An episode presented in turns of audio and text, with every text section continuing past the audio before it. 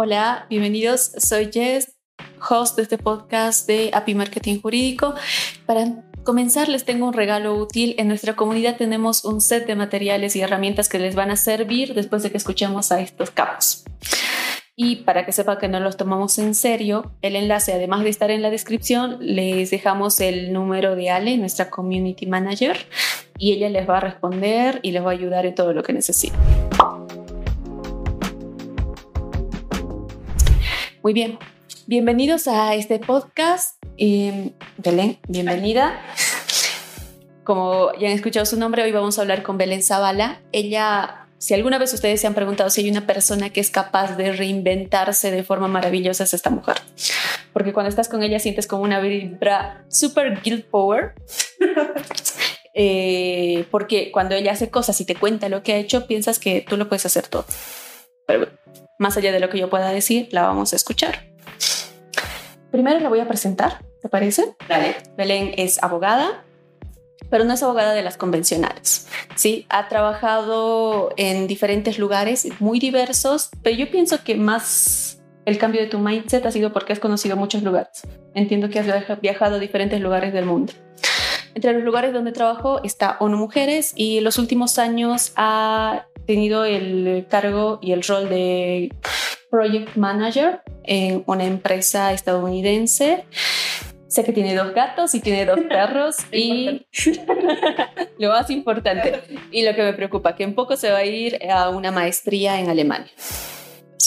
Bien, entonces, Belén, vamos a iniciar. Te quiero consultar qué, qué cambios tú has visto en, en el ejercicio de la abogacía durante los últimos años y a qué cambios tiene que prestar atención nuestra generación. Ok, primero, hola. Eh, yo creo que el cambio más importante es salir de la burbuja que nosotros tenemos como concepción de qué es la abogacía.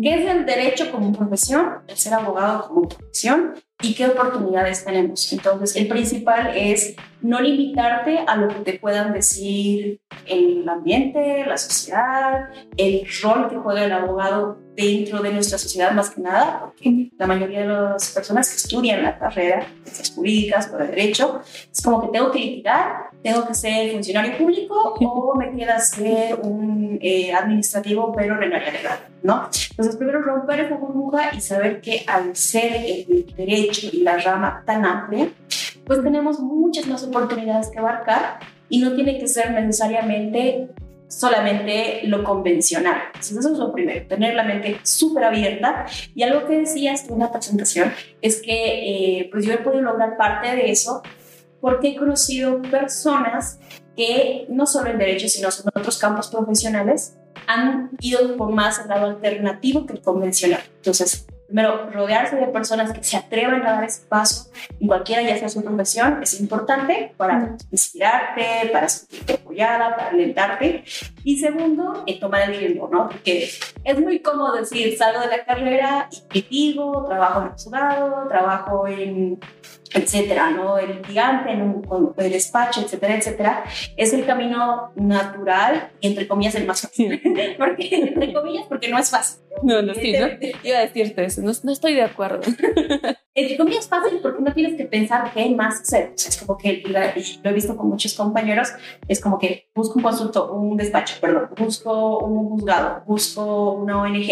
Entonces es como que tienen muy limitado cuáles son sus oportunidades laborales. O soy funcionario público, es la otra rama del derecho, ¿no? Sin embargo, eh, es importante abrir la mente y decir, ok, soy abogado, tengo estas limitaciones, pero mi carrera es mucho más que eso.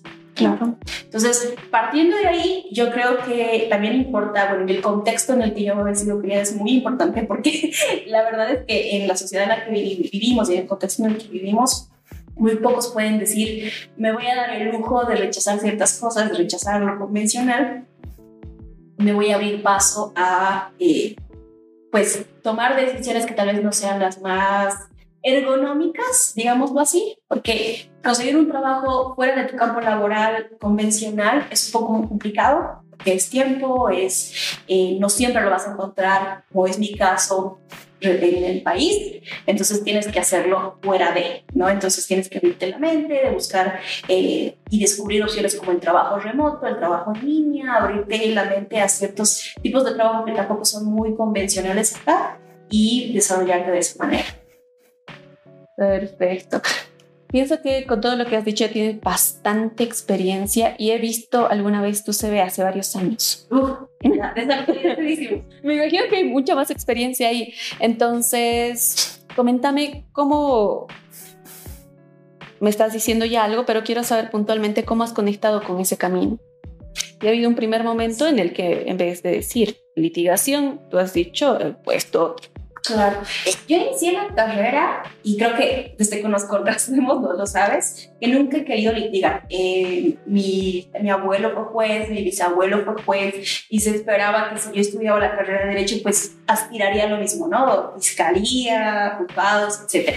Pero yo escogí Derecho por la parte humanitaria. Entonces siempre fue, desde que inicié la carrera, mi ambición el trabajar en una ONG y el máximo que tenía era pues Naciones Unidas, ¿no? Que es lo que para nosotros a nivel profesional representa lo wow que voy a trabajar ahí. Litigar en la corte.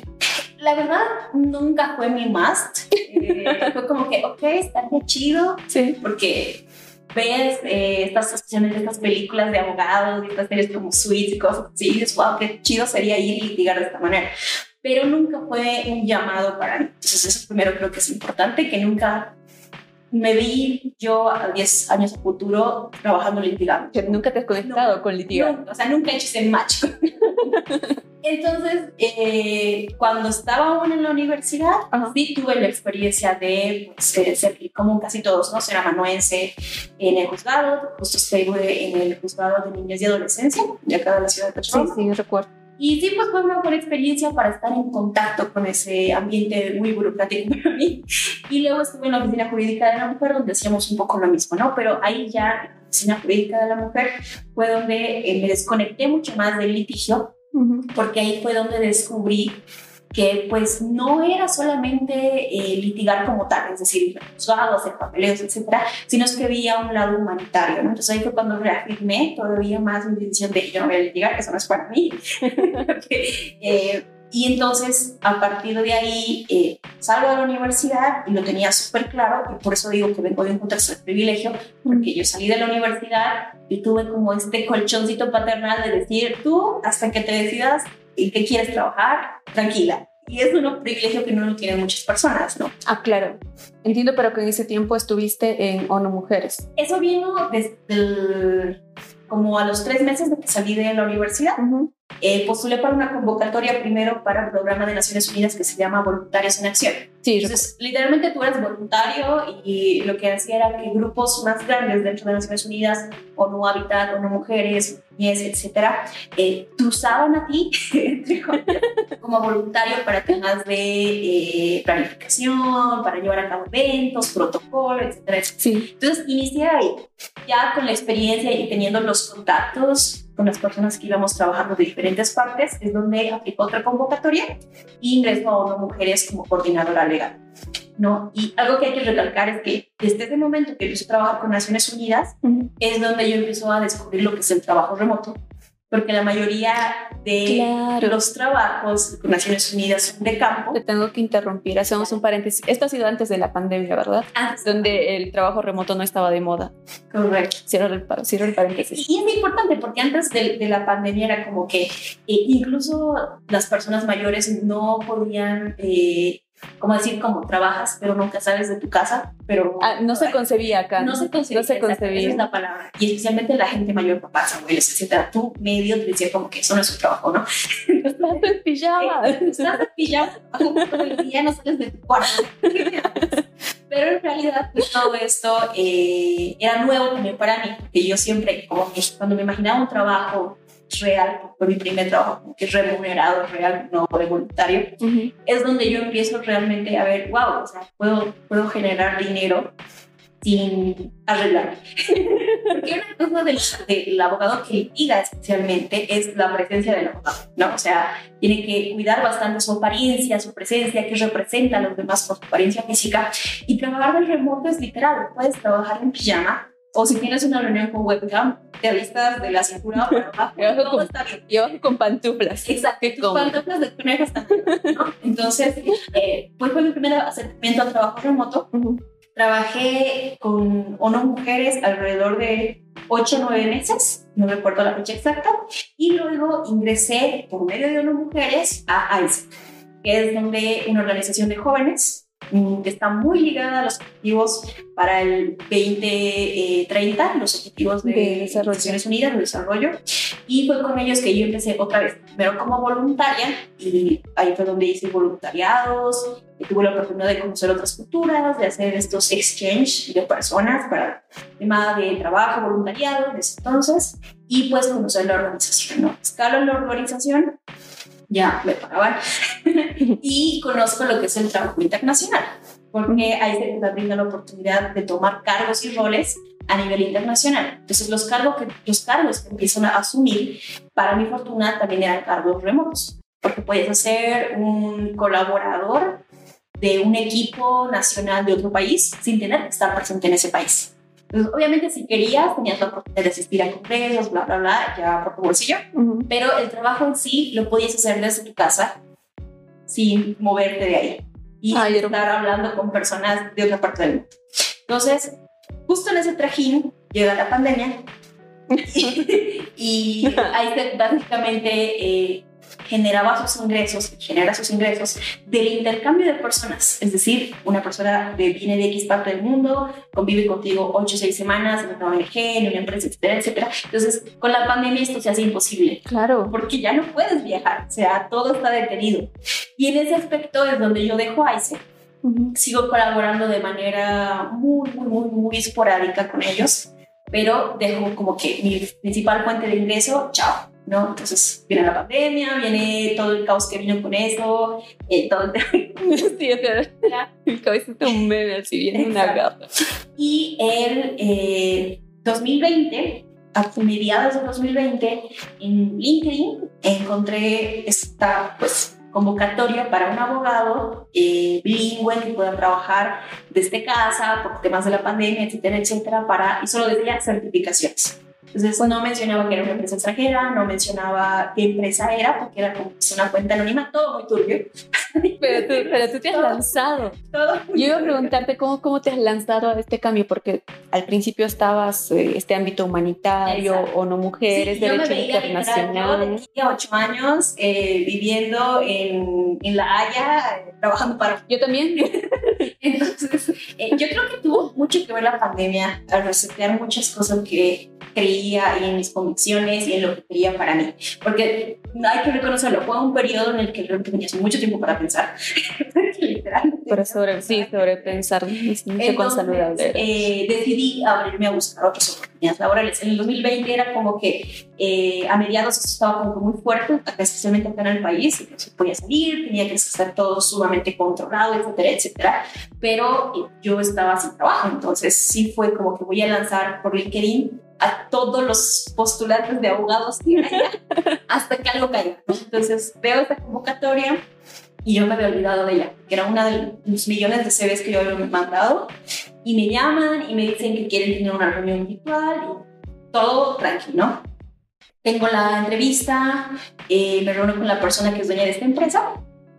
Ella es una mujer boliviana que radica originalmente en Estados Unidos y tiene una empresa, no vamos a decir el nombre de la empresa, pero es una empresa que básicamente... Censurado. Ellos a hacer certificaciones de todos los equipos que son eléctricos, electrónicos o electrodomésticos. O sea, literal se dedican a que cuando tu producto entre a determinado país, manejan más de eh, 33 países, literalmente ese producto tenga con las certificaciones de seguridad, de eficiencia energética, de telecomunicación, de ERF, etcétera, etcétera. Todas las certificaciones que un equipo podría tener en diferentes países para que pueda ser comercializado y eh, importado, pues nosotros hacíamos como todo un plan estratégico, bueno, hacen, y lo le entregábamos las certificaciones. Entonces empiezo a trabajar con ellos y cuando yo entro a este mundo es como que, ¿de qué me estás hablando? Sí, yo pienso legislación de cuántos países has tenido que revisar. Eh, o sea, a un principio como entré como, como el puesto que ellos tenían era como abogado junior, como asistente junior y eso, ni siquiera abogado junior, y empecé a ver pues me dijeron, ¿sabes qué? Primero, eh, te vamos a meter de golpe todo un training que tuve, todo un entrenamiento que tuve de aproximadamente dos meses, todo, todo virtual, porque era pandemia y nadie podía salir, entonces todo era virtual. Entonces ellos me, literal, dos meses me enseñaron todo lo que es en los países que en ese entonces se iba a manejar a mi disposición, que era México, toda Latinoamérica, México, parte de Canadá y parte de Estados Unidos. Entonces, eh, descubro este mundo de certificaciones y al principio nunca este match, porque yo decía, ¿qué tiene que ver aquí lo legal? O sea, estoy certificando productos, ¿qué quieres que haga? Me, me costó un poco encontrar el sentido y la vinculación con lo legal pero en realidad lo que la parte legal juega un papel muy importante aquí es que ellos se encargan de que revisar la legislación del país al que estás aplicando, del producto que estás aplicando. Para esto de controles y legislaciones y, disposiciones, México tiene como 1.700 disposiciones. Yo sé que hay especialidades para que simplemente entiendas la legislación mexicana toda la o sea, ellos se llaman eh, disposiciones oficiales, los DIOF, y lo que ellos hacen es que la ahora Secretaría de Economía todo el tiempo estar revisando las normas de productos. Bueno, nosotros nos enfocábamos más en productos médicos y en electrónicos, pero ellos literal, México está avanzadísimo en cuanto a la legislación. Literal, para poder tú sacar y comercializar un chocolate, hay una ley del chocolate, se llama ley del chocolate, disposición técnica, disposición técnica para chocolate y comercialización de chocolate. Entonces, eh, todo ese tipo de cosas eh, es lo que nosotros veíamos, ¿no? México es ahorita a nivel comercial un país muy, muy fuerte. Entonces, fue como mi primera entrada, ¿no? México. Y descubrir que en Bolivia puedes registrar cosas muy fáciles y en México es todo un proceso de testeo, de laboratorios, de muestras, etcétera, Y todo eso nosotros nos coordinábamos, la mayoría del equipo está acá, residiendo en Bolivia, y lo coordinábamos hasta acá, todo por internet. Entonces, ahí, eh, trabajo remoto, full 24 horas del día, bueno, las horas que trabajamos. Pero todo se hacía por internet, porque nosotros nunca físicamente estábamos con los productos, ni con las personas que hablábamos, ni, ni nada, ¿no? Entonces, eh, ingreso en este mundo y en este campo laboral de certificaciones, que en inglés se llama Product Compliance, cumplimiento, y empiezo a relacionarme con el trabajo de coordinación de proyectos, ¿no? Eh, la empresa trabaja mucho con ejecutar proyectos que son certificaciones, pero ellos lo llaman proyectos, y tener un inicio, un final, eh, un curso, unas reglas, unos pasos, etc. Entonces es mi primer acercamiento todo ese primer año a lo que es un proyecto y cómo se desarrolla en términos generales y en específico al tipo de procesos que ellos manejaban. Al año siguiente, a mediados de abril, por mi rendimiento, eh, tomo el cargo de coordinador de proyecto, Project Coordinator y me dan a cargo tres personas para que hacer lo mismo que estaba haciendo, pero desde una posición más alta y con mayor responsabilidad en cuanto es los contactos, hablar directamente con los dueños de laboratorios. Empezamos ya a participar especialmente con México en consultas públicas para poder dar nuestras opiniones como empresa respecto a disposiciones técnicas que se estaban lanzando sobre X producto que nos interesaba. Entonces, como empresa, empecé a participar de todas estas composiciones legales en los que estábamos participando activamente para modificar y o crear disposiciones legales y técnicas en México. Entonces, ese fue mi primer wow. O sea, la primera cosa realmente importante y grande que hice en mi carrera, que tú dirás, ¿a quién se pone a ni siquiera de su país su opinión y que le escuchen, ¿no? Porque mucho de ese trabajo es también la relación con las personas. Claro. Pese a que estás en tu casita al otro lado del mapa, tú quieres llegar a una relación con las personas con las que hablas, te ves webcam o hablas por teléfono todos los días, ¿no? Escuchas, conoces sus necesidades. Exacto. Y, parte, parte de mi trabajo era escuchar las necesidades no solamente de los clientes per se, es decir, los fabricantes, sino también de las autoridades con las que estábamos tratando. Porque recuerda que son certificaciones, entonces las certificaciones que nada te da, los estados, los gobiernos. Entonces llega un punto donde cuando soy coordinadora de proyectos, donde me involucro tanto con las entidades, con los reguladores a nivel gubernamental y privado de diferentes países, que también voy desarrollando habilidades de comunicación social, de entender las necesidades de mis clientes que están esperando resultados. y de entender también las necesidades y la personalidad de estas entidades, reguladores, gobernaciones, etcétera. Y ahí es donde empieza a tener sentido lo que es un proyecto. Que atacas. y, para mí fue muy wow. Porque cuando pensaba en un proyecto antes, era como que tiene un inicio, tiene un final, tiene un montón de pasos, pero lo llevas a cabo. Pero cuando empecé a trabajarlo, me di cuenta que en realidad es una interacción de varios aspectos que conforman el proyecto porque está la documentación, está en ese sentido la muestra, está que te relacionas con el cliente, que te relacionas con las entidades, que te relacionas con el laboratorio, que te relacionas con aduana. Entonces, es como que tú no puedes controlar muchas cosas que están pasando alrededor de tu bebé, digamos, que es tu proyecto, y ya tienes que sacarlo adelante a como de lugar. O sea, eso que tú no tienes el poder de decisión, pero aún así tienes que sacarlo adelante pase lo que pase, pese a lo que le pese. Esto me interesa. Tú has utilizado el término, ha ido desarrollando habilidades. Generalmente cuando decimos desarrollar habilidades lo conectamos con algo positivo. Pero yo tengo la duda de si ese desarrollar habilidades ha implicado algo negativo, algo difícil. Yo creo que cuando hablamos de desarrollar habilidades es importante mencionar que no son caminos ni lineales, es decir, que no es una secuencia de pasos que yo te doy la receta mágica y tú la vas a desarrollar, ni tampoco son caminos eh, que no requieran sacrificio y disposición de tu parte. Claro. En la primera parte no son lineales, ¿por qué? Porque obviamente mi proceso para desarrollar X habilidad puede ser totalmente diferente a la tuya, no tiene que ser la misma y van a ser siempre experiencias diferentes.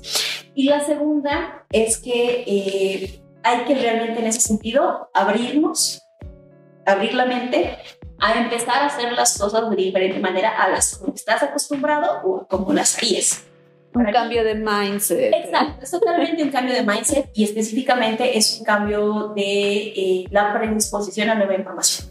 Porque en un principio, como te decía, yo no sabía ni, no tenía ni idea de las certificaciones y en un principio fue como, voy a renunciar esta semana porque no entiendo qué estoy haciendo, no entiendo qué está pasando, no entiendo qué, qué, sigue después, ¿no? Entonces sí tuvo que haber como que un wake up en mi mente de decir, oye, a ver, ponle, le vas a entender, toma su tiempo y le vas a entender y ya solo seguir jalándole. Entonces, sí es importante descubrir que eh, no restringirse, lo que decíamos al principio, no cerrarse sobre lo que es o lo que puede ser tu formación profesional, porque a la larga yo terminé desarrollando habilidades del campo de la ingeniería, porque ya estaba tan acostumbrada a ver los equipos, los informes de laboratorio, las características eléctricas, que aprendí que era una radiofrecuencia, que era una tecnología Bluetooth que no solo es una, sino son varias, y aprender la diferencia, y que es un eh, NFS, que es inalámbrico, que es Wi-Fi, etcétera, etcétera. Que son es Wi-Fi.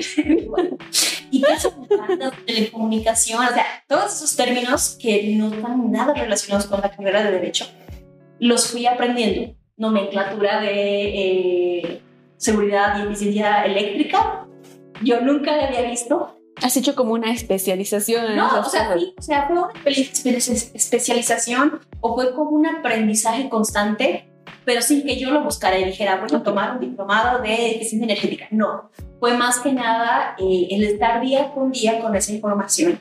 Y yo creo que es algo que le pasa a muchos profesionales, abogados que están en catastro, que pueden, eh, conozco abogados que tienen planos, por decir, o que están en obras públicas y te saben eh, cosas de, administración y, sé qué términos, ¿no? Entonces, depende de dónde tú vayas a trabajar, quieras o no quieras, por estar en el constante contacto con esa información, te haces un experto en eso, ¿no? No un experto, pero sí llegas a tener el conocimiento. Llegas a tener un nivel de expertise que no tienen otros de tus colegas. Exacto, ese es el término adecuado. Entonces, es ahí donde realmente tú ves que la información y la información que tú vienes adquiriendo te sirve.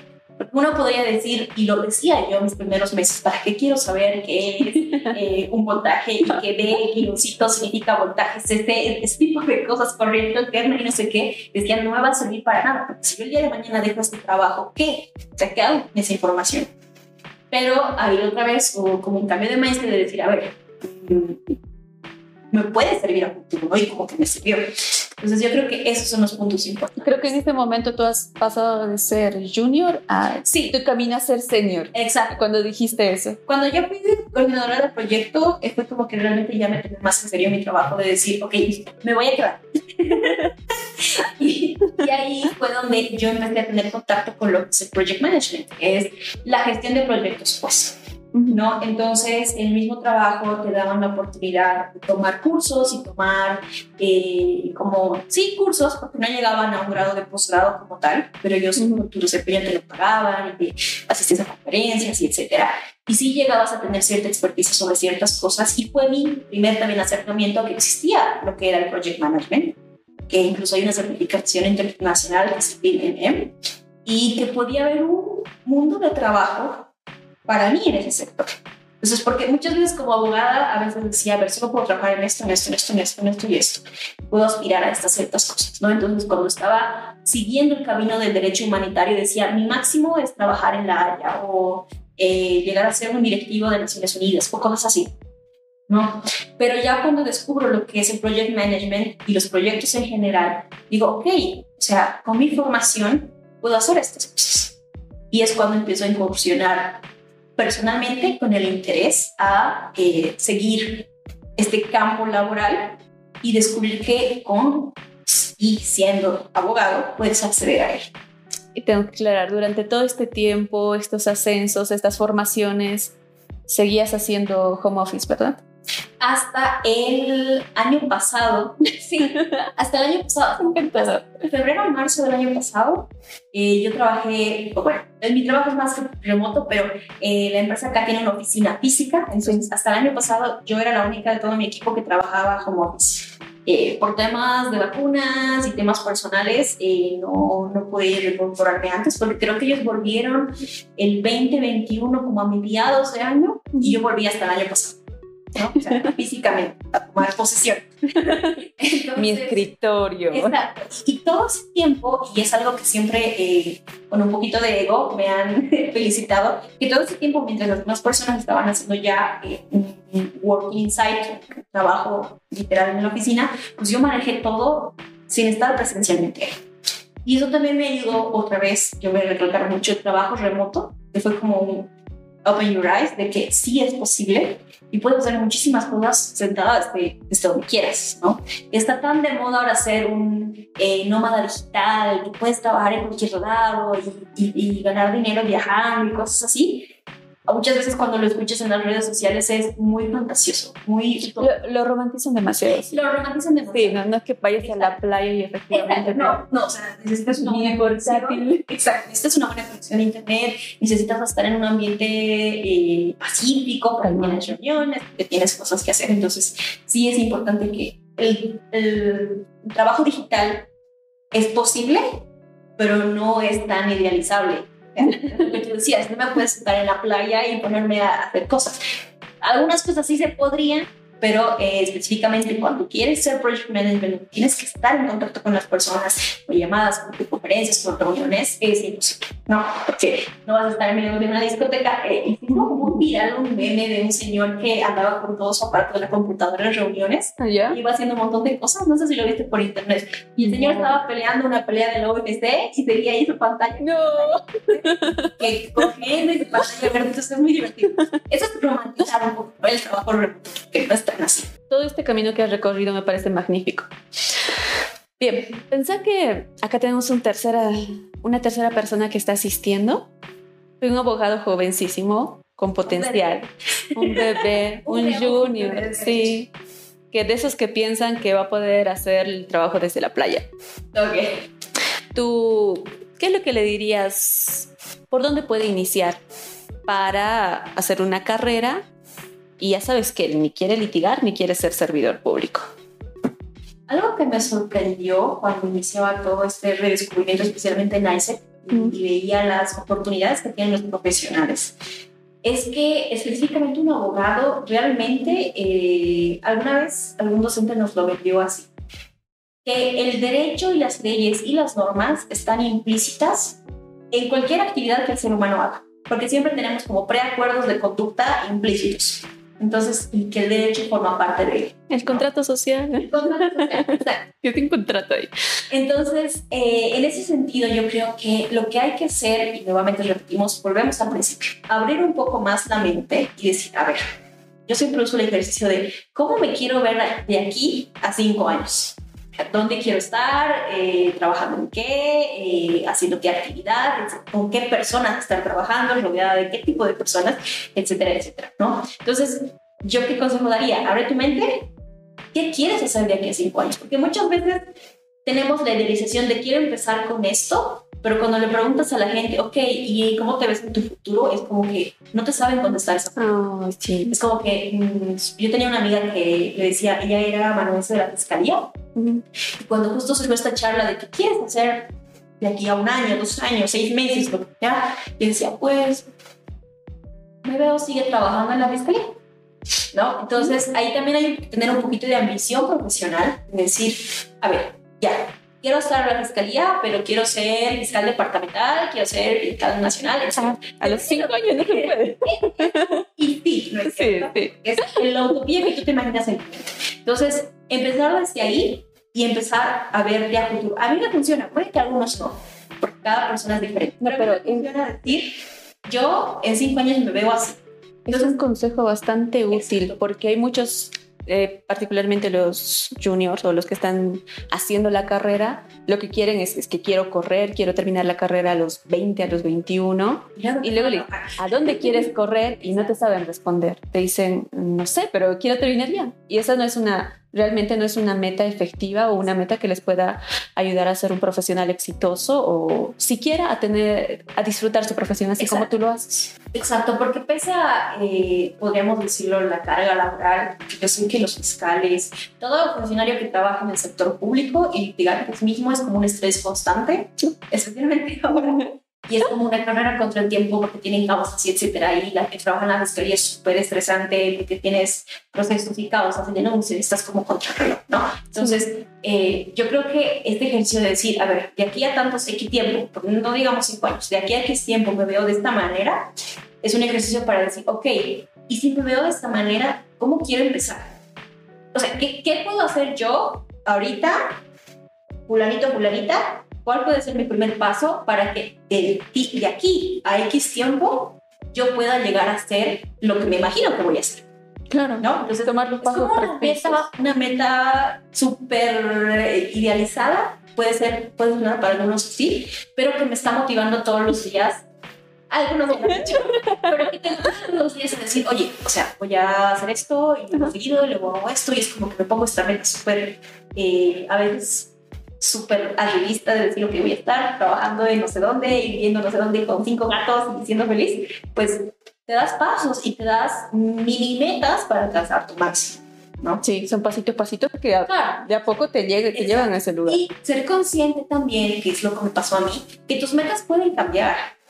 O sea, de que yo me veía trabajando en Naciones Unidas toda mi vida, pues cambió a descubrir lo que es eh, la administración de proyectos o la gestión de proyectos y es válido. O sea, tampoco hay que frustrarse en decir, no, es que estoy cambiando. No, porque la vida es un constante aprendizaje de oportunidades. ¿No? Entonces, tienes que saber tomar la decisión de arriesgarte oportunidades y está bien y está válido cambiar tu meta, como te proyectes futuro para tu crecimiento tanto personal como profesional y especialmente profesional.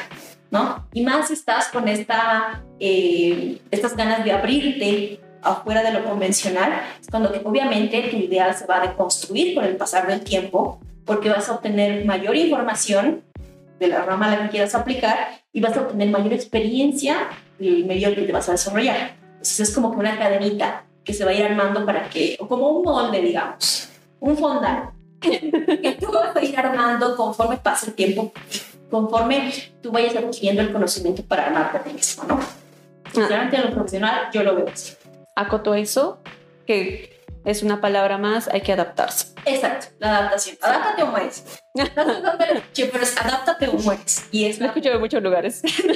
pero no recuerdo la, la persona que dijo al principio, pero sí, si no te adaptas, y, y yo creo que eh, justo como vivimos en esta época de la digitalización, en donde el Internet de las cosas está tan abundante en todo, más aún después de la pandemia, yo lo he visto en profesionales de otras áreas, ¿no? O sea, maestros literal han tenido que adaptarse a todo lo que era el sistema de clases online, a, usar un PowerPoint, a usar aulas virtuales, etcétera. No solamente para el nivel de maestros, sino fue como que un cambio para todos.